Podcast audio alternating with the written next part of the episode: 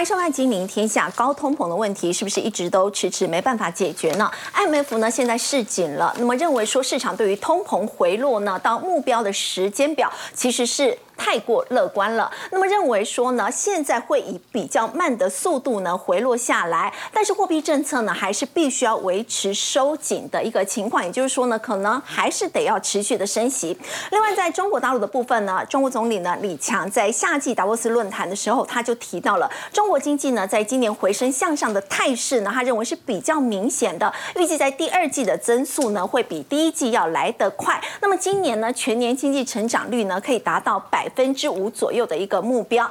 另外，反观在台湾的部分呢，经济部所公布了在五月份的工业生产跟制造业指数。那么，因为终端需求呢还是呈现比较疲弱的一个态势，所以工业生产指数呢年减达到了百分之十五点七三。那么，包括制造业生产指数呢，目前来看呢，已经是连续十二个月出现了负成长了。那么，到底接下来这个景气要如何来做观察呢？我们在今天节目现场为您邀请到资深分析师谢晨燕。肥好，大家。大家好，财经专家尤廷浩，大家晚安。资深分析师李永年，各位好，各位观众朋友，大家好。资深分析师王兆力，大家好。好，我们先请教廷浩，我们看到美国科技股呢，在昨天呢是下挫的，但是。银行股反倒是普遍表现是比较收红的一个情况，感觉银行股呢现在好像有比较乐观一点点，但是呢，叶伦却说，在今年可能会有更多的银行寻求合并，就是说还是有未爆弹嘛？没错啊，虽然昨天稍微银行股有一点拉抬，但问题是上礼拜跌了六趴。哎，投资朋友知道啊，这基本上银行股在本轮五月份到六月份的牛市拉抬过程当中啊，几乎对于市场是毫无贡献的。那它根本就没涨，那它没涨还跌那么凶，这说明其实对银行业市场上还是有一定的隐忧的。尤其这一次财政部长叶伦直接特别提到，有可能会有更多银行在二零二三年寻求合并，那就说明这些银行遭遇到利率冲击之后所产生的债券减损，或者贷款量的萎缩，或者我们看到最近有很明显的存。款外逃的现象啊，都可能导致这些中小型银行撑不下去。那如果中小型银行它占市场的市占率比较小，那就算了。问题是美国的中小型银行占整体美国的商用不动产贷款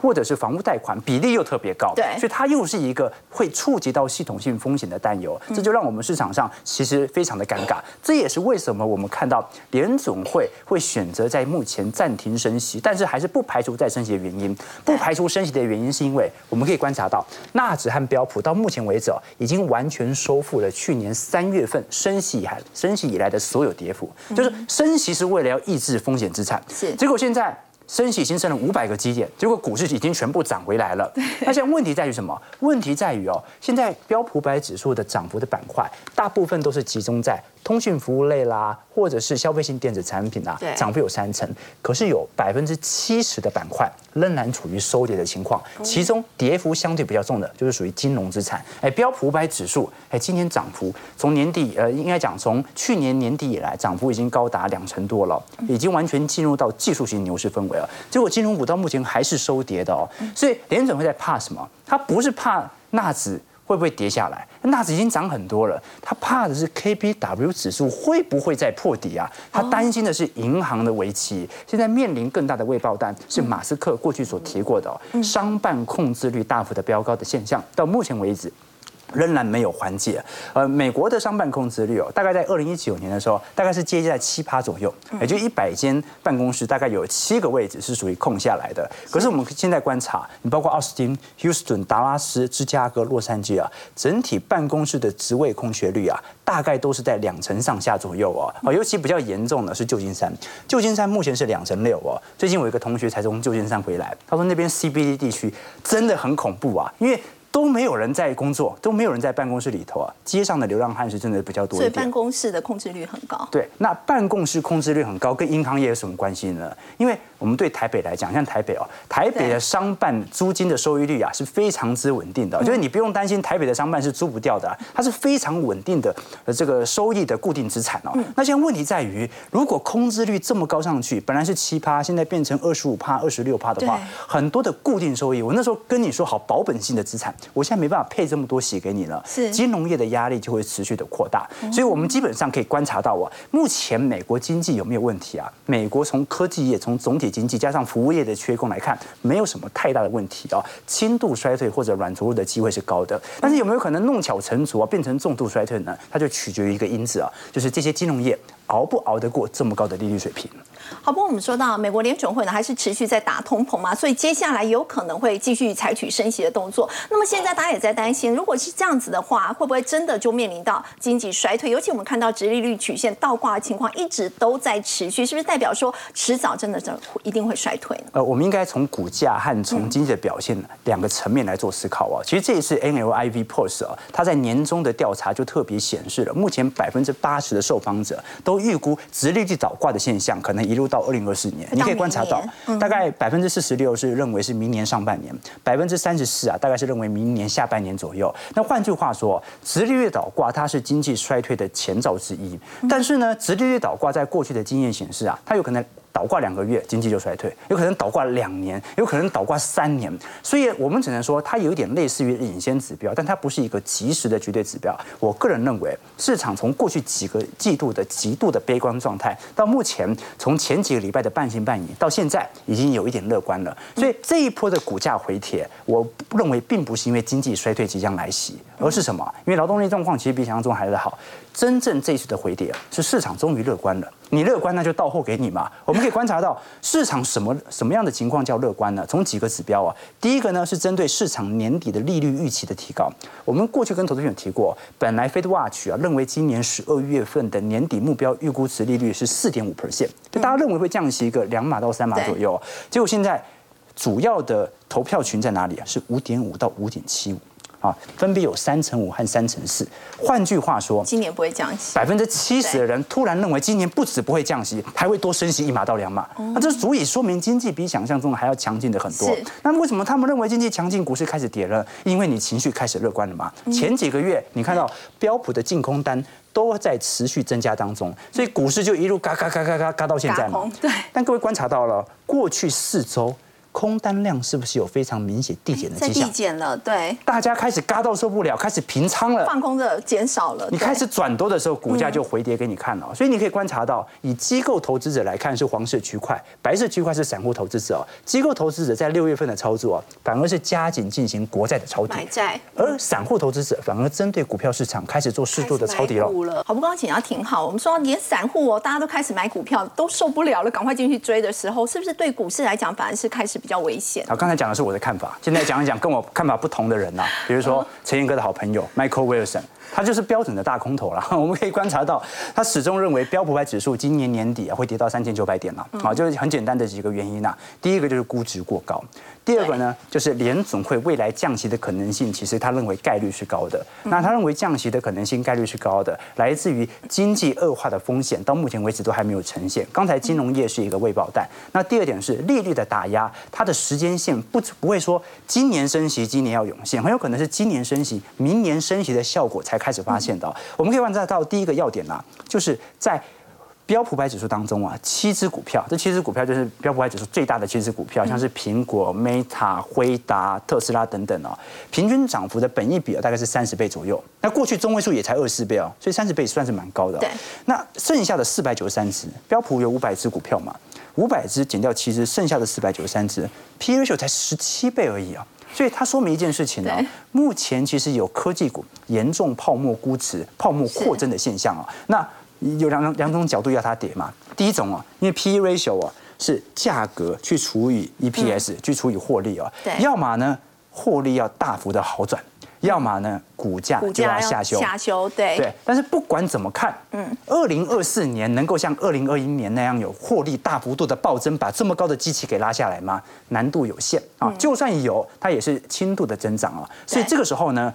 股价下跌，而且 EPS 上升的状况就有可能同时出现，所以不管怎么样，它都得跌，这是他认为股市必须下跌的原因。那第二点呢，是通常我们看到，当纳斯达克指数啊见顶之后的下杀段之后啊，我们会发现，按照两千年的经验哦，基准利率啊仍然会维持在高档，就跟现在有一点像。很多人说现在维持到高高档不用害怕，它降息你才要害怕。但问题在于哦，股价可能会先跌之后来一个死猫跳，来暗示你说股价好像可以回稳，让市场的买盘能够重新的进驻。但这段时间反而接下来在升息顶段的下杀段是特别明显的哦。所以如果你把纳指一百、把两千年跟二零二二年的经验来做一些比较，会发现的确。当时下杀力度都很大，下杀了四成，去年是下杀了三成六，弹幅也很亮丽啊。当时两千年弹了四成五啊，今年已经弹了四成二，结果呢就是崩跌段，就是赌跌段。所以基本上我们对于空头的角度啊，它的思考点也是有趣的。但我个人更偏向于今年有点类似于软着陆或者轻度衰退的症状。为什么呢？因为劳动力市场的结构比想象中还要来得坚固哦。那更何况。如果真的经济这么差，经济有问题的话，那联总会就不可能升息升到现在了，它也不会再释放更多升息的讯号了。只有当它暗示着降息周期有可能开始的时候，我们才需要去思考到底经济有没有出现一些些微的变化。为什么呢？因为通膨要变通缩，就一线之间崩盘就解决了。但到目前为止，联总会还是在乎通膨过多过于经济衰退所带来的通缩，所以我反倒觉得大家短期内还不用过度的害怕，我们反而可以抓紧这一波市场乐观、股价回跌的时候。来看一下有没有部件的机会。好，刚刚田浩带我们看到呢，虽然很多人都会觉得说美国股市这个时间点是不是已经估值过高了，不过在美国联准会呢，依旧是把打通膨视为首要目标的情况之下呢，那目前的一个回档呢，看起来似乎是风险有限的。不过我们看到在中国大陆呢，则是面临到严重的一个通缩的问题，像标普全球就把中国今年的 GDP 成长的一个预估呢是做了下修，所以要请教陈燕了。我们看到呢，中国大陆除了如此之外呢，还包括他们现在开始也开始闹电。慌了，可能大家就想说，今年夏天缺电的噩梦是又再度上演吗？好，你看标普哦，二零二三年的中国的 GDP 的预测从五点五降到五点二，嗯，可是我记得在年初的时候，其实他们还蛮乐观的，对不对？那你看二对明年来讲是五趴降到四点七，这当中他就特别谈到中国目前经济上最主要的问题是消费者的信心跟房市的信心，让复苏失去动能。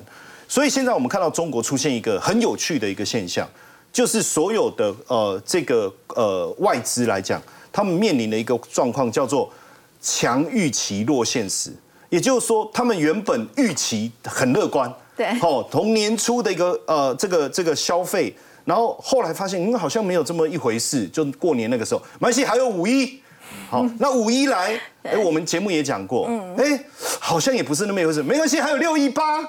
哦，结果这个六一八，哎，好像也不是那么一回事的时候，对，这个就叫做强预期嘛。我对预期我很乐观，可是实际上现实层面很骨感啊。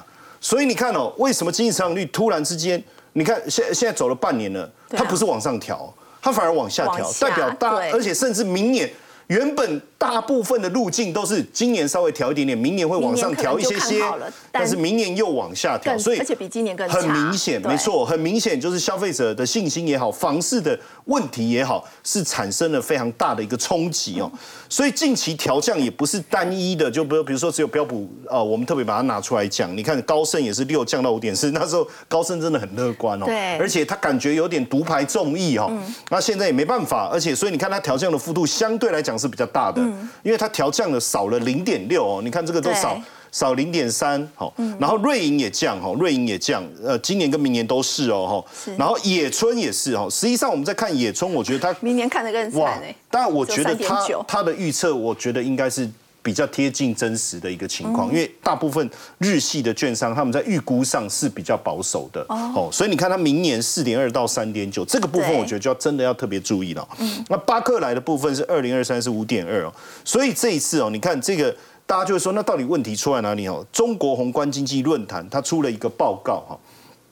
因为大家你刚才有提到嘛，因为这一次的这个呃，这这夏季的达沃斯在在这个天津举办，那他们也特别提出来说，五个百分之二十不是好消息的百分之二十哦，失业率百分之二十我们讲过哈，企业利润率年减百分之超过百分之二十，地方政府出让收入下降，这个是一个很重要的一个收入来源啊。嗯，那你现在大幅度的减少，你要从哪边去补？这件事情是很伤脑筋的哈，然后包括房地产开工面积下滑，那开工面积跟土地出让它又是节节相关。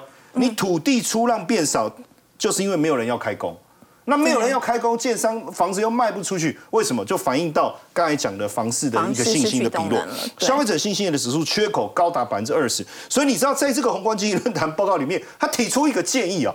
当然，我我不许我不晓得荒谬不荒谬啊，那可能还有待这个他们的经济学家去大家的去讨论。就是每一直到二零三五年，每年发现金一点五兆，就是发那个一年期的数位人民币。就现在没有所谓印钞票，现在就是数位人民币，我就发给你，每个人一千块，你们去花，你们去花，尽量。但是，但是他你那一年没到，那那些钱就自动消失，因为那是数位的。哦。明年你再发一点五兆，你就每年这样一直发。那他们认为不会有问题，为什么？因为现在通缩嘛，消费不振嘛，不会引，那你会引发通膨吗？刚刚好啊，就就把你原本要缩的那个部分补回来，太好了哦，这样，而且使用率搞不好才百分之七十啊。一倍的这个乘数效果，哎，他们认为可以提升百分之零点九的 GDP，就提出了这样的一个建议了。可见整个情况确实蛮严峻。那当然，在这个严峻当中，我们又很担心一件事情，因为你的经济的发展，你需要水，你需要电，好，对。可是最近这个四川又出现，因为现在是汛期，照道理应该是不会有。旱象，可是现在就是反圣音的现象，导致整个气候出现很很乱的一个情况。好，结果你看五月份水力发电年减二十四点四，云南降幅四十三哦。两个发电大省。好，我想大家可能不不理解，因为他们就是靠水力发电，而且他们是西电东送，也就是说他们发的电还要往东边送。对。那如果这个这个这个水力不够，我要怎么发电？你看去年云南送往广东，对不对？也就广东的电有百分之六十八是从云南来的，很高。哎，而且接下来你六到八月的用电高峰，加上广东有很多的这个制造业，现在才开始要准备要动起来的时候没电。你看去年又哎，这个去年就发生过哎，是在地铁，所以当时这是地铁，呃，这个手都不要乱放哦，在乌漆抹黑的时候，你一定要把双手举高哦。不然电一来的时候会会出现很大的误会。那因为现在水的问题影响了电的问题以后，既然有一个公告吼，这是四川的一个自来水公司的限水令。限水令一般来讲就是你不要浪费用水，不要洗车什么的，对不对？这叫限水令。就他说，哎，呃，尽量不要洗澡，因为洗澡不好。为什么？一个月洗两到四次就好。夏天呢？为什么？因为你 洗澡会那个角质会被破坏掉，没有保护力。我看一看，我觉得还蛮有道理的。我也就在想，今年夏天我是不是要早洗少一点？可是对于这些呃劳动阶级而言，你已经流那么多汗了，你还叫人家不要洗澡？很多人就说，呃，穷穷到连洗澡都洗不起的时候，这是一个什么样的一个社会氛围啊？所以实际上这个状况确实蛮严重。然后。我刚才讲气候不稳定啊，不稳定不止干旱，也会突然暴雨。怕不怕你下雨？怕突然的暴雨。这个突然暴雨，既然导致这个麦啊，这个这个，你看这个呃农农夫啊，他他在看他自己小麦的时候，在那个影片当中，他就掉眼泪。你看有没有哭啊？哎，为什么？因为这样我的收成怎么办？突然的暴雨后，导致这个麦粒的收成都发黑了，这严重的破坏掉。可是现在不是要自给自足吗？对，所以未来是不是要大自给自足？那大家又要大量的进口，会不会又推升了粮食的价格？所以这种种看起来确实有很多拖累经济成长的因素。好，有时候屋漏偏逢连雨，嗯，可是很多的这个原因是很早就奠基在那边，对，不是突然发生。好，我们就讲。最近这个经济学人他就讲到中国经济复苏步履，这个是念蛮山嘛？哦，对，预后不佳。简单来讲就是说，你房地产的问题其实相当相当的一个严重哦。清零政策啦，导致房地产泡沫的下滑。其实在这当中有一个最大的问题是，实际上房市不能一直涨，你中间一定要经历过一些洗盘跟修正，才能够房地产的状况能够更健康。日本在一九八九年当时的泡沫化。我们台湾也曾经发生过啊，对不对？一九九零那个时候，美国在二零零八年，其实房市都有一波修正，中国从来没有修正过，它的房价就是一直涨一涨，所以没有人认为说房价是会跌的。可是你看这一波整顿以后，大家才发现说这个问题很严重，房价开始往下修正，所以大家开始没有信心。现在供给是远大于需求，可是今年还有很多房地产的债券到期，这个部分怎么办？哦，那我们当然会觉得说，很多人会觉得说，会不会只是在比较呃边缘的城市，对二线、三线或是四线的，可是现在发现说连一线也出现。就我刚才讲上海，我有没有？我我最近这个影片我特别看，因为他就它就整个走遍了，然后拍给大家看。我还特别看，哎，这是最近的，所以状况是有，而且包括在北京哦，然后呢，甚至有有人他在上海的房子，他想说掉价啊，掉个百分之五嘛，啊，你就降价一下卖，不是哎，降了就是那个价格在上海，他两间房子要卖，因为他疫情过后他就想说赶快卖掉，跑跑回跑去美国还是什么子，结果掉了百分之三十才卖出去。你看这个价格掉的严重，那低价转让现在很多也其实也都还卖不掉。对，那这就是一个呃。这个我们叫需求面完全是消失的一个问题，所以现在的中在上海的中介也很辛苦，因为你要维持客户之间的关系。他有个老客户哦，他要换房子嘛，那这中间开火锅老客户啊啊，那这个中介费怎么办？他说啊，不然你就就印那个火锅券给我好了，哎，十万的火锅券呢？好，第一个要吃火锅吃到什么程度？当然可以送人什么？他这一批火券听说也印了很久，总算印好了。哦，那就是说你这个可以慢慢用，哦，所以你会发现呢，就是说连中介他也认了，要不然怎么办？就是你要给我钱也有困难哦。但是整体来讲，我们刚才讲到经济成长各方面，其实。呃，李强的喊话其实还是代表了他们自己未来的想法。我觉得没那么差。他说百分之五的目标还是可以做到。你们什么什么什么降依赖、去风险啊，那个伪命题啊，你们这些政治炒作。但是我觉得从整个环境的氛围来看，到底整个经济未来的发展怎么样，还是要特别关注一下房地产跟消费的一个情况。好，所以陈燕带我们看到呢，这个中国大陆目前房地产呢还是处在比较低迷的一个情况，当然也影响到他们的一个经济。我们回到台股的部分呢，要持续来留意了。我们说到。这个暑假要到了，永年哥，每一年这个暑假要到了，这个觉得游戏股呢都会特别的发威，在今天果然其实也是聚集人气，没有错，这是一定要的，你知道吗？哈，不管是寒假还是暑假，你去注意看哦，寒假、暑假要开始之前，他不知道。放寒假、放暑假，他才开始涨。那放放假之前，他就开始涨了。为什么开始涨呢？因为那个时候呢，所有的高中生啊、大专生早就已经等不及了，早就已经开始在模拟在那边测测试了啊。所以呢，通常都会涨。然后涨到什么时候呢？好，在这边也告诉大家，涨到什么时候？通常是涨到呢放假的寒暑假的中间，大概七月底吗？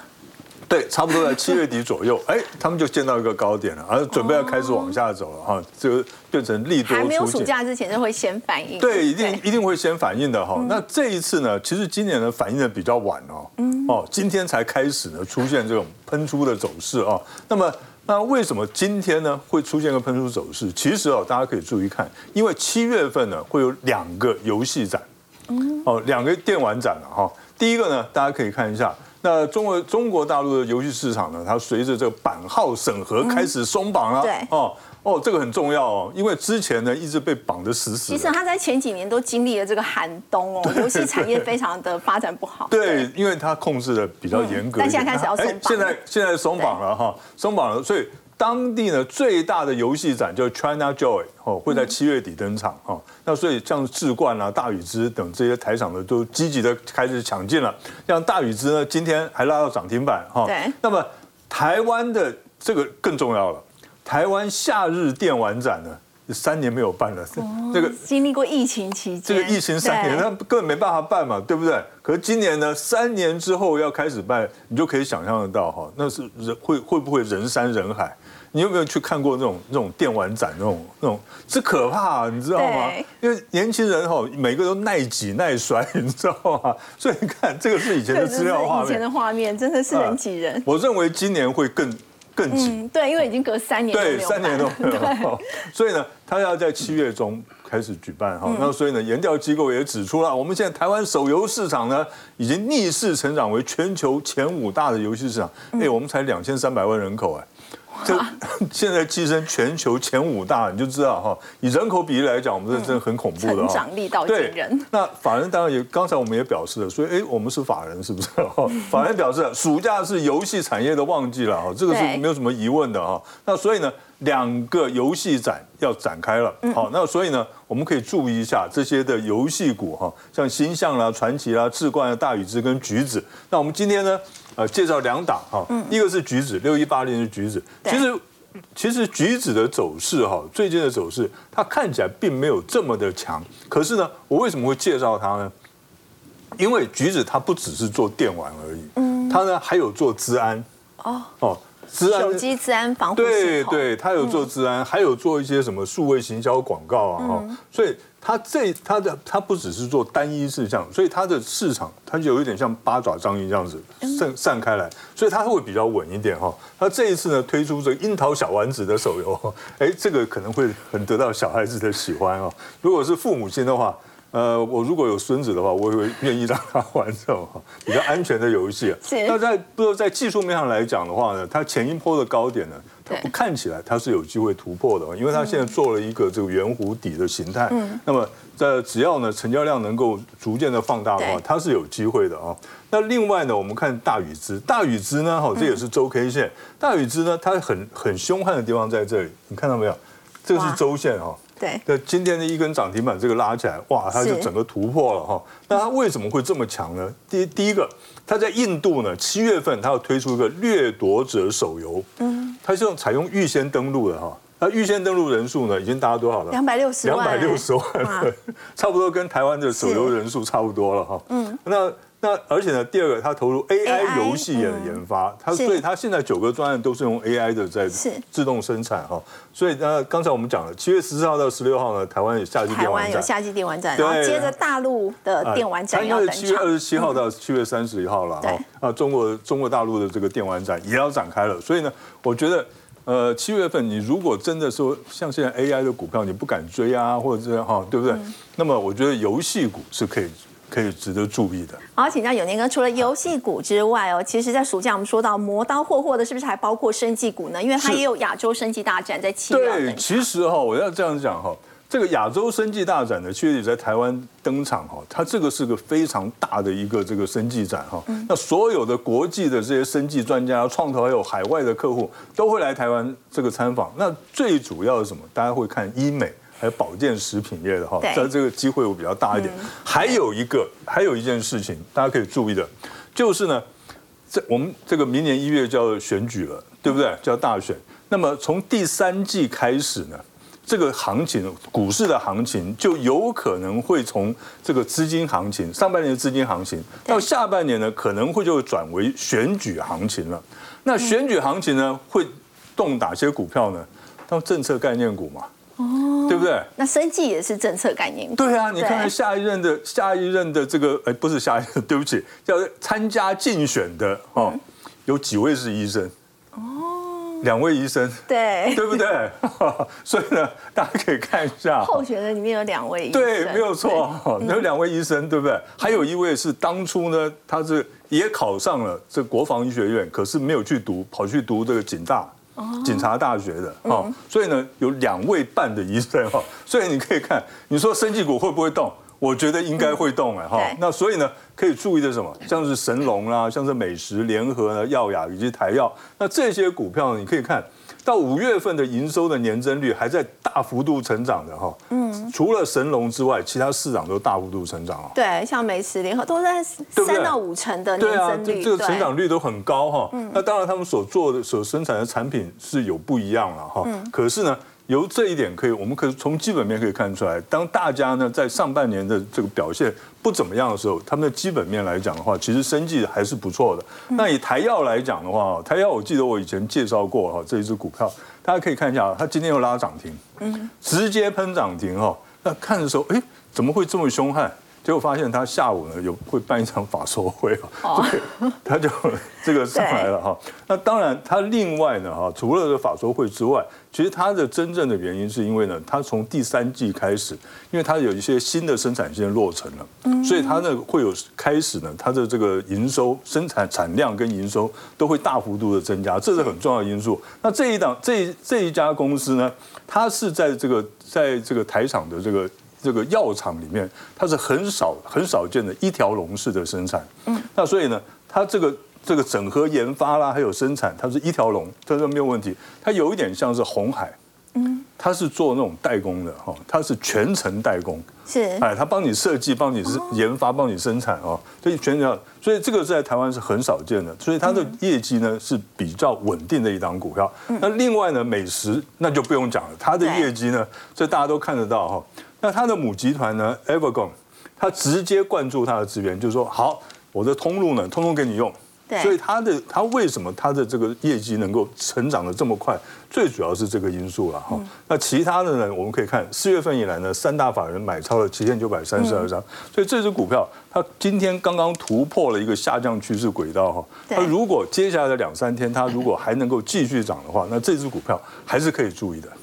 好，刚刚有年哥带我们看到呢，随着暑假哦，马上就要到来了，包括这个生技股啊，还有游戏股呢，都是值得做留意的。不过我们要来看到，其实，在科技业的部分呢，半导体产业的美国制造呢，现在也寄出了新的这个力度，要请教赵丽哦。原本我们说台积电到美国去设厂，然后其他相关的供应链也会跟着去，但是因为呢会有这个双重课税的问题，所以也导致呢很多的这个厂商呢，他们就会开始想比较多，可能也影响到他们的意愿。不过现在美国商务部呢，他们有试出了这样的一个利多。消息有扩大补助，对，没错。我想美国的部分来讲的话，其实在一开始的时候，其实它当然没有对于它的上中下游的产业链的部分来进行补助哦。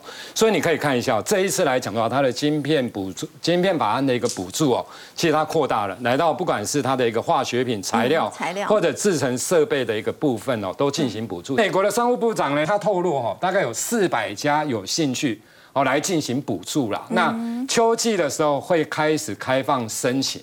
所以我觉得，假如是这样做的话，其实整个产业链相对上来讲就会比较完整，对，厂商也会比较有意愿。好，那看到这样的一个状况的时候，其实大家就会就会想啊，那对台湾哪些企业会有帮助，对不对？那其实你看一下，比如说做汉唐啊、凡轩这一些，不管是设备的、无尘室的，当然他假如去了美国，跟着台积电去了美国，他不止接，他假如又可以申请到补助的部分，那当然。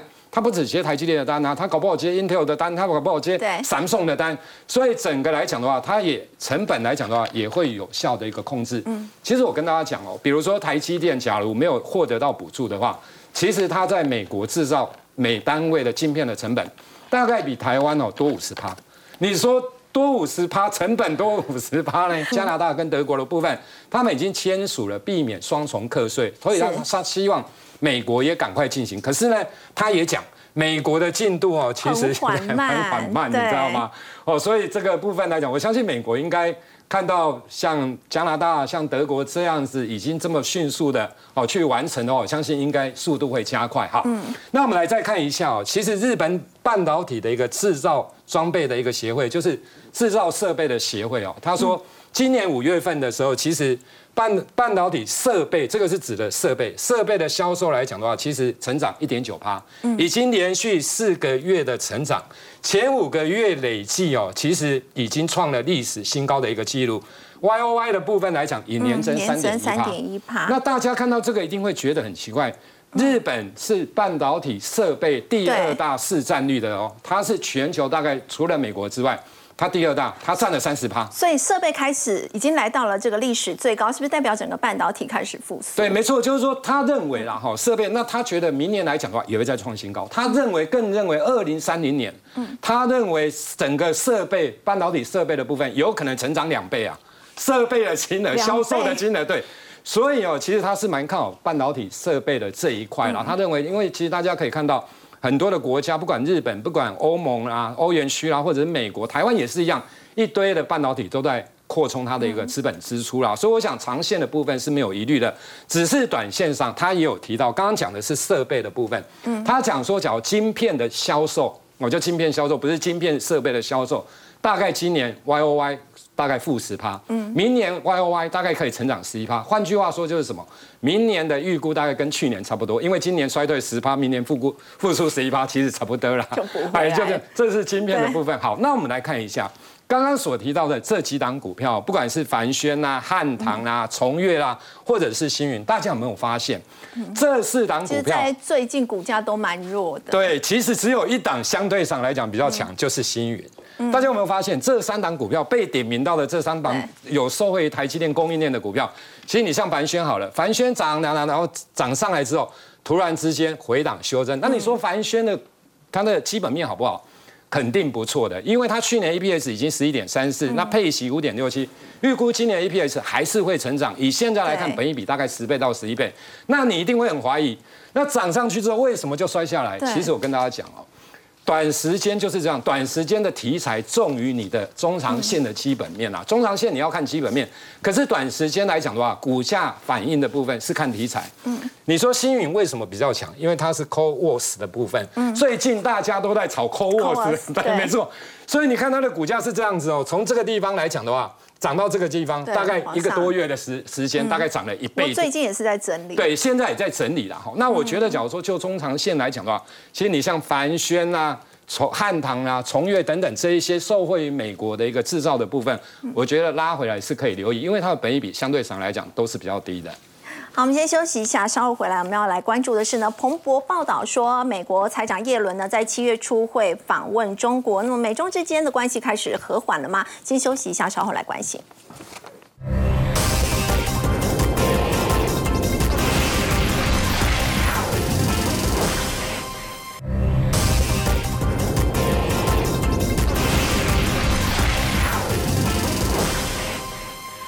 到彭博报道说呢，美国财长耶伦计划在七月初呢要访问中国，他要跟中国的新任财长呢何立峰来进行第一次的高层经济会谈。不过，廷浩比较奇怪的是，看似美中关系呢出现和缓了，在这个时间点呢，却传出说呢，那么拜登政府呢计划要对拟定一项这个行政命令，就是对华投资的一个限制。所以现在美中关系到底是如何？没错，其实布林肯才刚回来，那感觉上一次的回上一次的会谈，老实说，感觉好像。也没有谈成什么，甚至还是有有一些冲突哦。所以这一次美国财政部长耶伦啊，跟中国新任的财长何立峰的会面啊，就让大家十分关注啊。到底在美中之间，至少在财政上会不会有一些相互的互动？尤其你刚才所提到的，这一次美国证呃证券交易委员会哦的一次小组会议，已经拟定可能会执行一项行政命令，就是针对中国不管是科技相关，或者是私募或者风险投资相关，可能采取一些限制。我们都很清楚，中国在过去几年当中啊，虽然有很多的企业，它是强迫要以合资的方式来做经营，可是它已经陆续开放一些管道，比如说像是特斯拉，特斯拉就是美国独资来做经营哦。同时间，它也大举的开放美国的一些投行直接进入到中国进行相关证券的业务，比如说高盛就是其中一家在中国具有极大利益的投行。所以你看，为什么去年年底高盛这么看好中国市场了吧？好，但我们至少可以承认的一件事情就是哦，这个美国。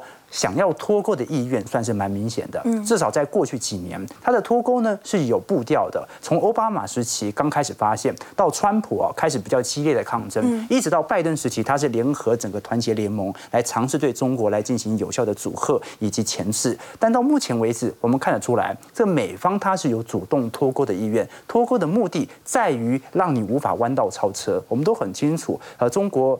政策啊，以前过去有一个这个双超政策啊，好，先抄袭再超越你。那抄袭的唯一的要点就是一定要在你后面，好，比如说跟在你后面走，你在前面呢左拐的话，我就跟着你左拐，这样可以确保我不会走错路。那现在问题就在于美方把后面的这个红绿灯啊给拔掉了，你不能再跟着我的车了。所以未来我是左拐还是右拐，在科技领域的部分你已经追不到了，你已经失去它的技术的源头。那美方的利益是这样的，那中方的利益呢？中方的利益就完全就不是要脱钩了。我们讲说脱钩的反义词，并不是要亲近，脱钩的反义词是让你无法脱钩。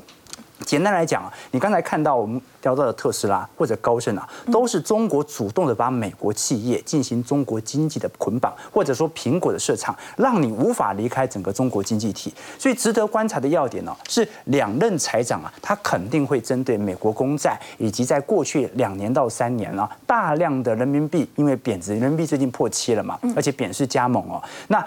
过去一段时间，中国人行是不断的抛售美债，有没有可能双方达成某种默契，来帮助美债的价格能够重新止稳呢？你看美债过去两年跌那么多，为什么呢？第一是利率再升了，第二全球市场都在抛售美债嘛，其中最大的一个抛售者。之一就是中国市场。那中国为什么要抛售美债呢？它不一定是完全为了要去美元化，很有可能是因为人民币一直贬，人民币一直贬，它没办法，它为了要稳汇，只好抛售美债来买人民币。但至少我们可以观察到，财政部长肯定会针对美债的问题，还有金融监管的问题来做一个更多的思考点哦。事实上，我们可以观察到，真正让美国比较焦虑的是中国的 GDP 啊。如果按照过往几年的增长力度来看的话，二零三零年应该就可以达成完全的平衡。那其实时间线已经很短了。哦，基本上就是五年到十年以内了。对，你看到在前几年，两千年、两千年、五年，大概中国的总 GDP 啊，占据在美国大概就十分之一不到。可是，在二零一五年已经达到一半，在二零二零年已经达到了三分之二，所以它超越它，因为毕竟人口数比较多啊，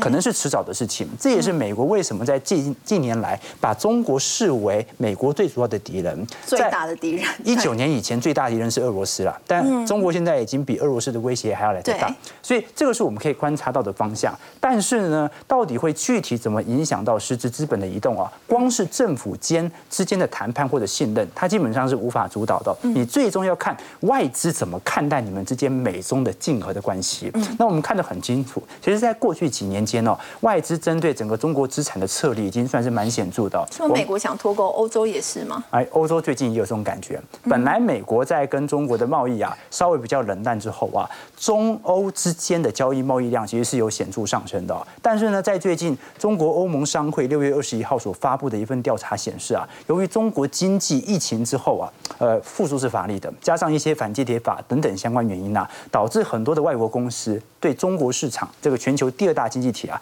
有一些信心的丧失。那我们基本上啊，直接从数据图来看就非常明显了，就是外资到底现在是怎么看待中国市场的？我们都很清楚哦，未来全球要复苏，中国市场股市或者说整体经济状况一定会好，它还是最大的终端的出口国，所以呢，未来复苏的话，中国经济一定会好。但问题在于，你复苏你经济好，有代表我会把大量资金投入在你本国本土吗？我们就从 FDI，也就是外国直接投资来做观察。那你可以观察到有趣的现象啊，红色线是中国市场的外资之间的流入啊，那么橘色线是亚洲市场，但是不包含中国。我们先看一下亚太地区的部分啊，从二零二一年以后，老实说，中国的 FDI 它就在一个显著的下行格局。嗯，那问题来了，你说二零年到二一年是因为疫情，大家的资金突然断掉了嘛？可以理解。当时亚洲地区也有非常显著的下滑，但问题在于什么？问题在于啊，最近流行中国加 N 嘛，啊，就是除了中国还要多设立其他厂区啊。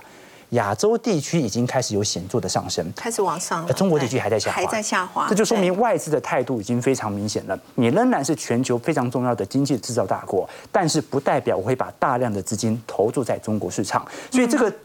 趋势啊，老实说啊，它也不是一年两年之间的事情啊。但至少从亚洲资金的流入、中国资金的流出看得出来，全部的外资针对整个亚洲的战略啊，其实产生新一轮的布局，也就是中国加一、中国加一、中国加二、中国加三，加到一定程度之后，才会考虑完全脱钩的问题。好，不过我们说到欧洲呢，跟这个美国呢，都希望跟中国大陆呢要脱钩。不过真的有可能做得到吗？尤其是 AI 的部分，现在也被视为是美中之间的下一个战场。AI 现在席卷全球各个产业哦，可以取代的工作呢，可以说是越来越多，甚至对媒体呢都造成了影响。我们先休息一下，稍后来关心。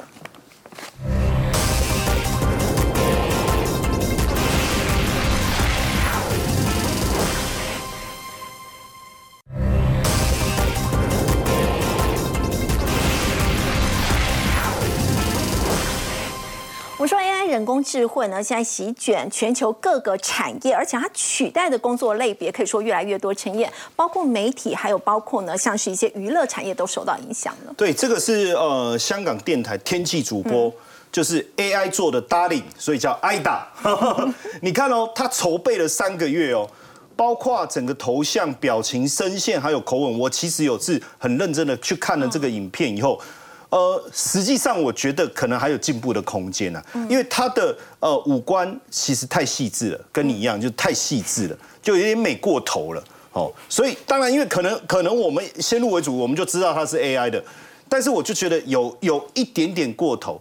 但是你知道用 AI 当主播，因为其实天气主播他所要传达的内容比较固定的范围，对不对？对。好，所以流程。整个节目流程就加快，而且二十四小时啊，重点还是不用请代班，他 也不会请假，就一直这样子。比较比较是固定的，比较固定的。所以目前我们所看到的，好像是天气主播先，几乎我看到几个电视台都以这个为主。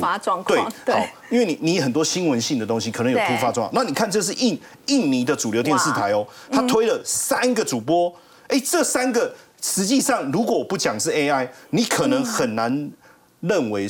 就是说，如果我不讲，你说啊，这真的是吗？真的主播，这个是不是很像真的主播？而且重点是，他们真的有参考这一位这个纳迪拉就这一位，这一位，他其实就是参考印尼非常知名的主播哦，印迪就是参完全仿照他的形象去打造。那你会看到为什么要三个主播？因为他们印尼有不同的族群，好，所以如果你特别哪一种，人家会觉得很奇怪，而且好厉害哦，会讲英文，会讲英文跟印尼语。那这样的一个方向，不止这样哦，不止主播，你可以想象女团吗？你看这个是 AI 女团，哎，M A V E 啊，Make a New。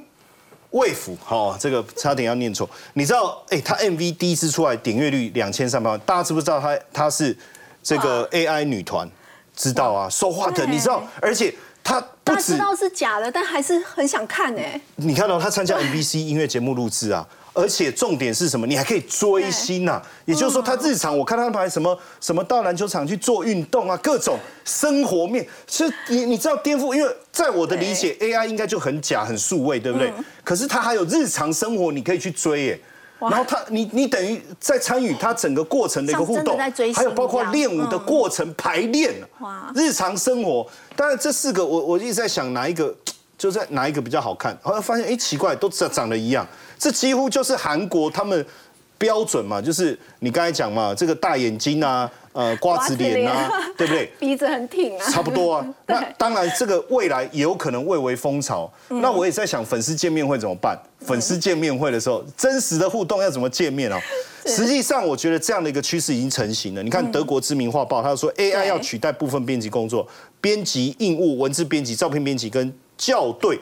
这以后都不存在了。其实这这个有时候 AI 甚至会做的比真人还好的工作。对，那当然最近他们重组了，可能还没有包含到整个 AI 失业的人数。那如果真的进来以后，媒体会不会未来只剩下这些所谓的 AI？那不知道，那会变成怎么样？哦，那大家看我们节目应该还是比较有真实感嘛，因为我我是真人站在这。而且 AI 不会像你一样会讲笑话。对，重点是不会惹主持人生气啊。好，我们先休息一下，稍后来关心的是呢，这个 AI 呢现在入侵了新闻界跟娱乐圈。不过我们说到 AI 的发展，它也的确是一个趋势。不过在最近 AI 相关的股票在涨多之后呢，开始出现回档了。接下来要怎么操作呢？我们先休息一下，稍后回来。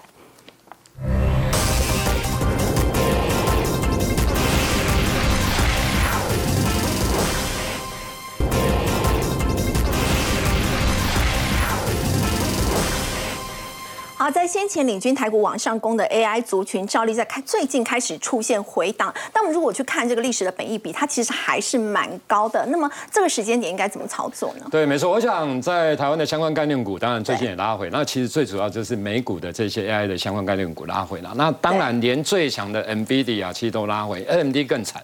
AMD 是一发表新品完之后，股价当天见高之后，几乎沿路盘底啊。马菲尔的部分来讲，也都是一样啦。然后，那你说博通等等这些股票，其实也都拉回好。那重点来的。短线上，因为就是这个波段涨太多，当然过热，它容易产生拉回的一个情形。可是呢，真假 AI 你要分清楚哦，AI 的长线的趋势它不会改变。那有些涨很多的，当然你不要去追。那假如是隐藏版的，当然你可以留意好。那你看一下，今天有一个消息，就是四星 KY 的部分，对不对？伟创要就是要入股哦，私募四星 KY 大概零点九四趴，虽然比例不多啦，可是重点是他也看好所谓的 AI 的对 IP 这一块。那英英业达的部分来讲。也是相同的状况。好，那我们举例四档股票，你比如说像金相店好了，嗯，这种就是白马股。白马股就是说，你随便 Google 哦，你都可以找到它的报告新闻一缸子，你知道吗？对，伺服器它的应用占比大概五十趴。你看呢这一条是季线，股价已经涨成这样子，你说你敢追吗？当然不要追。你看到 NVIDIA 这么强，都已经拉回去了，这种你有可能就要再等一下，等拉回来。哦，那另外的。你比如说像红海的部分啊，这个也是白马股，因为大家都知道。不过我觉得红海还有机会啦哈，因为毕竟涨幅相对上来讲比较落后。另外的汉磊的部分来讲，就第三类半导体，其实台亚已经上来，汉磊我觉得有机会，因为大电流的部分来讲的话，其实所谓的在 AI 啦，或者是充电桩这一块，其实也都是现在主流。所以美系外资还把目标降一百零五。对，那华晨的部分来讲也是一样哦，其实它有储能，现在。其实说真的，你只要跟 AI 有关，你只要跟储能有关，基本上本一比哦。